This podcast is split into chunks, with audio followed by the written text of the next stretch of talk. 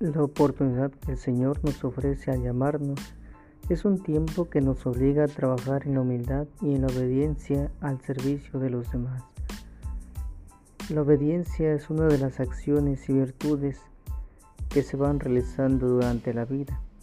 Sin embargo, si ésta no tiene la humildad como tal, no será una verdadera obediencia y sobre todo no tendrá ese sentido de servir a los demás.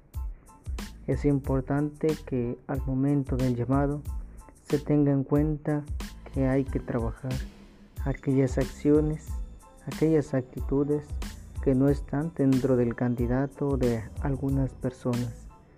Es importante tener en cuenta que esta virtud de humildad va a ayudar a ejercer una buena obediencia y un buen servicio.